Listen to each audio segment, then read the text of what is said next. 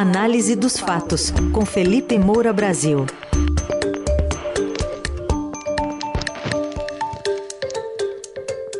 Hoje, em destaque, o discurso do dono do PL, Partido Liberal, Valdemar Costa Neto, dizendo que o partido vai para oposição, e também os nomes da equipe de transição do governo Lula, que na economia tem meia mussarela, meia calabresa. Oi, Felipe, bom dia. Salve, salve, Ryzen, Carol, equipe da Autora FM, melhores ouvintes, sempre um prazer falar com vocês e ouvir esses jogos de palavras do nosso grande Ryzen. Ah, todo dia, viu? Conte sempre com isso. Felipe, bom dia. Vamos ouvir então também o presidente do PL, Valdemar Costa Neto, que anunciou que a sigla será oposição ao governo Lula, mas deu, no entanto, declarações dúbias sobre a possibilidade de o presidente Bolsonaro vir a questionar o resultado da apuração. O PL não renunciará às suas bandeiras de ideais, será oposição aos valores comunistas e socialistas, será oposição ao futuro presidente o Partido Liberal seguirá mais forte do que nunca na busca pela construção de uma nação unida pela liberdade, verdade e fé. Ele ainda relatou ter convidado Bolsonaro para ser presidente de honra da sigla e integrar a executiva nacional.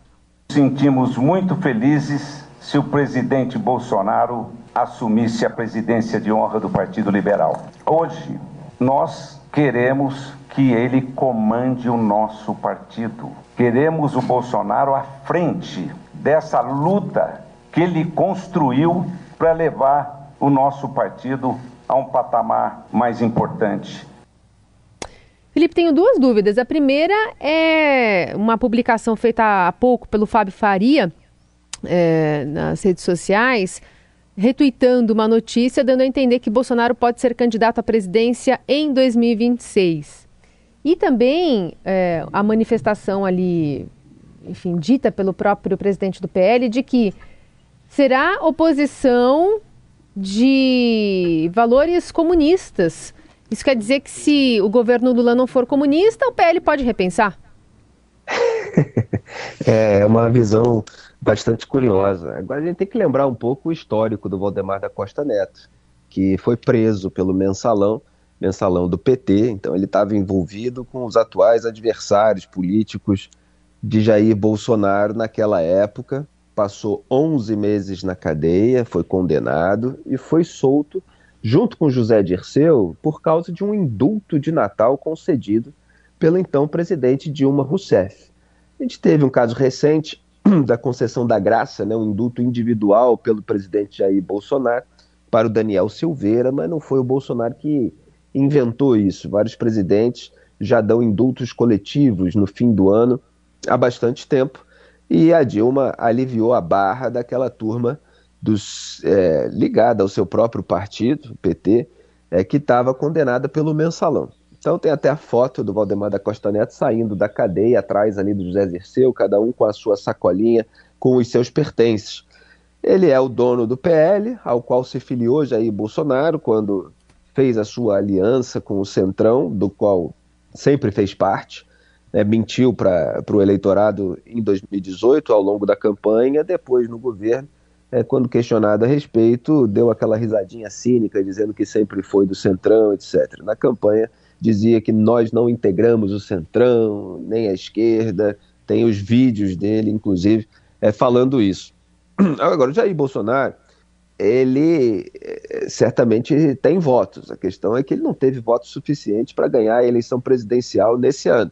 Mas, eventualmente, se ele quiser voltar a ser deputado federal, ele se elege é, com facilidade. E, claro, é, você tem a perspectiva de ele se candidatar a presidente em 2026, que tenta ser mantida no ar, embora ele esteja bastante silencioso e quase sem trabalhar aí nessa ressaca é, da campanha é mantida é, essa hipótese pelos seus aliados. Então, o que o Fábio Faria está fazendo é tentar colocar o Jair Bolsonaro, que é muito próximo dele, é como o maior líder de direita que o Brasil já teve, etc. É, esse direitismo do Bolsonaro é bastante questionável, precisaria de uma outra coluna só para falar a respeito disso. Muita gente fica falando de direita liberal conservadora, ou é direita liberal conservadora ou é bolsonarismo. As pessoas precisam entender que são duas coisas completamente diferentes e absolutamente incompatíveis. Existe uma retórica direitista em relação alguns pontos é, que são emulados ali da cartilha do Partido Republicano nos Estados Unidos, é, que representa a direita.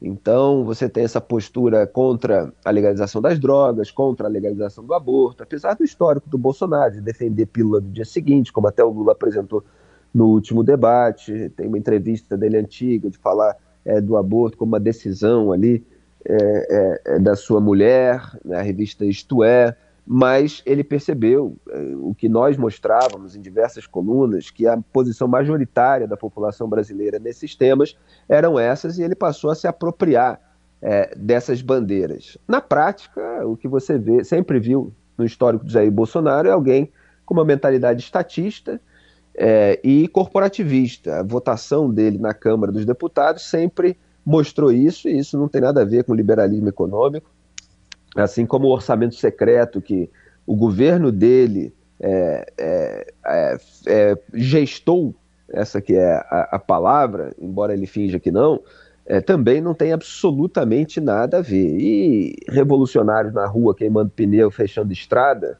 não tem absolutamente nada a ver com o conservadorismo, que é justamente uma tradição de pensamento é, e uma predisposição contra qualquer ideologia que queira é, impor um regime à força ou à margem da lei. É, isso pode ser ideologia de esquerda ou de direita. O conservadorismo é uma tradição vilipendiada no debate público brasileiro com esse reducionismo aí é, de emular cartilha de um partido nos Estados Unidos que teve uma influência original ali do pensamento conservador de Edmund Burke, pensador irlandês e parlamentar britânico, é, mas que depois os seus integrantes passaram a ser chamados de conservadores, assim por extensão, e aí agora se copia a cartilha do atual partido como se isso fosse a tradição de pensamento. Não tem nada a ver uma coisa com a outra. Mas voltando aqui, é, o Valdemar da Costa Neto, então, ele mantém ali um discurso para os bolsonaristas. Ah, os valores comunistas, socialistas, não foram os valores.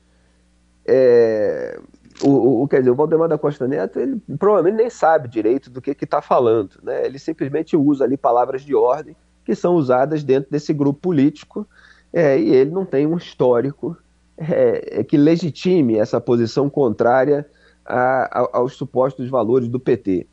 É, então, é, é, muito curioso ver o Valdemar da Costa Neto nessa posição e oferecendo o cargo de presidente de honra para o Jair Bolsonaro. É um cargo que o Lula vinha ocupando no PT também, que várias lideranças ocupam, para justificar o salário mensal pago com dinheiro do fundo partidário, que é dinheiro do povo. Né? São dois fundos públicos aí principais.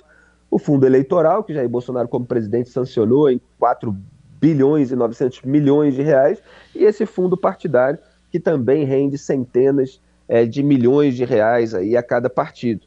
Então, o Bolsonaro ultimamente negociou com o Valdemar aí salário mensal, é, advogados pagos é, pelo próprio fundo partidário também, o que foi um item sancionado pelo próprio presidente Jair Bolsonaro, é, e casa em Brasília.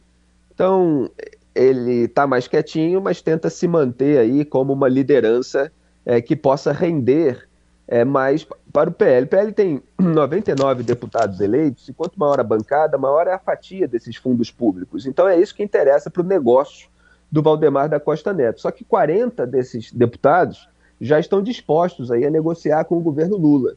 Então, assim, essa oposição responsável que o Valdemar anunciou é, outro dia, ela dá margem para que haja os bolsonaristas raiz, incluindo o próprio presidente, que vão ser oposição ao governo, mas que é, dá margem também para esse centrão aí, adesista, esse pessoal que está disposto a negociar cargos no governo Lula. Bom, vamos olhar para agora um pouco para frente do governo Lula também. Ontem anunciados os nomes da equipe da transição.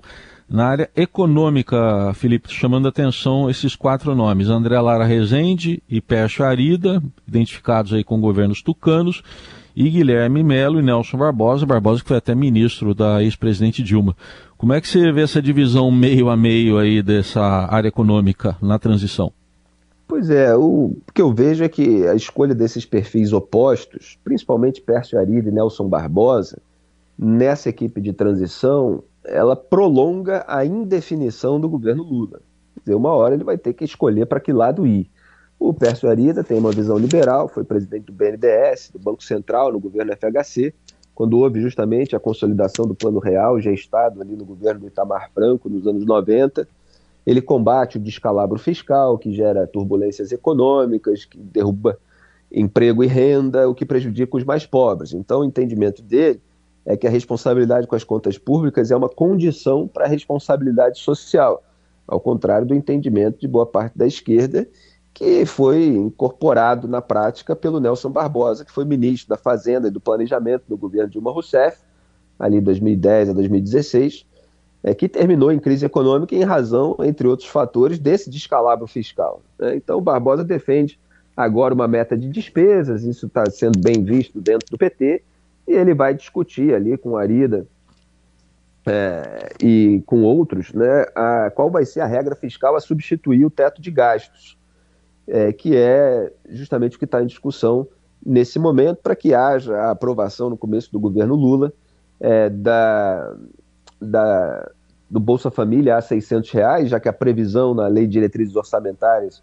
aprovada no governo Jair Bolsonaro é de 405 é, reais para cada família, são dezenas de milhões de famílias, então você tem quase 200 reais aí por é, cada família e isso dá no total aí uns 50 bilhões de reais a serem gastos e ainda tem a parcela de 150 reais por criança de até 6 anos, além do aumento do salário mínimo em 1,4% acima da inflação. Então essas são as promessas principais que o Lula quer cumprir no começo do governo, arrombando ainda mais as contas públicas que já estão é, no vermelho aí, embora o Paulo Guedes queira aí, né, entregar no azul e tal, mas o orçamento veio é, com um rombo de mais de 60 bilhões de reais.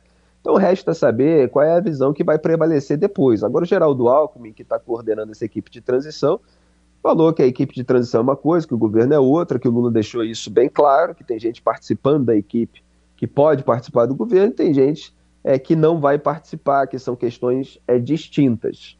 É, então, assim, a, você tem agora uma continuidade da frente ampla que o Lula organizou para vencer a eleição. Tem uma tensão entre essa turma mais ligada ao Geraldo Alckmin, que tem uma visão mais liberal, e essa turma do, do petismo histórico. É, há uma distribuição aí de nomes para ministérios nesse momento que abarcam os dois lados, mas as questões principais, como as econômicas, elas vão ter que ter uma diretriz. E no momento em que houver esse tipo de definição, aí vai começar certamente a haver algum tipo de ruído. Aí está a coluna de hoje do Felipe Moura Brasil, que daqui a pouquinho vai estar também no radiodorado.com.br, também nas plataformas de áudio. Amanhã, ao vivo, tem mais. Obrigado, Felipe. Até amanhã. Muito obrigado. E só um registro rápido, né? Porque deve sair aí relatório de auditoria é, do Ministério da Defesa e tal. Só que o TCU, o Tribunal de Contas da União, analisou boletins de 4.161 urnas né, que nove vezes o número ali de sessões eleitorais, 462, que foram avaliadas é, pelo Ministério da Defesa. E isso foi no primeiro turno, no segundo, mais 604 foram analisados pelo, pelo, pelo TCU, e nenhuma divergência foi encontrada. Né? Isso quer dizer que todos os votos que as urnas receberam e imprimiram nos boletins foram corretamente enviados para totalização oficial é, do TSE. Então a expectativa é que os militares né, é, deixem alguma margem aí para o bolsonarismo explorar nessa contestação eleitoral, é, falando assim de ah, houve uma baixa adesão ao projeto piloto do teste de integridade, então não simula exatamente uma votação real, é, ou é, o análise ao código-fonte é, precisa ter o acesso um pouco mais facilitado para é, futuras auditorias, que são recomendações assim para o futuro, mas que não tem absolutamente nada a ver é, com qualquer tipo de fraude. Essa é a expectativa e a gente vai precisar é, monitorar aí como é que essa narrativa vai ser explorada ao longo dos próximos anos com esse pessoal aloprado que fica pegando qualquer desinformação e fake news aí é, para fingir que a eleição foi roubada. Um grande abraço, até amanhã.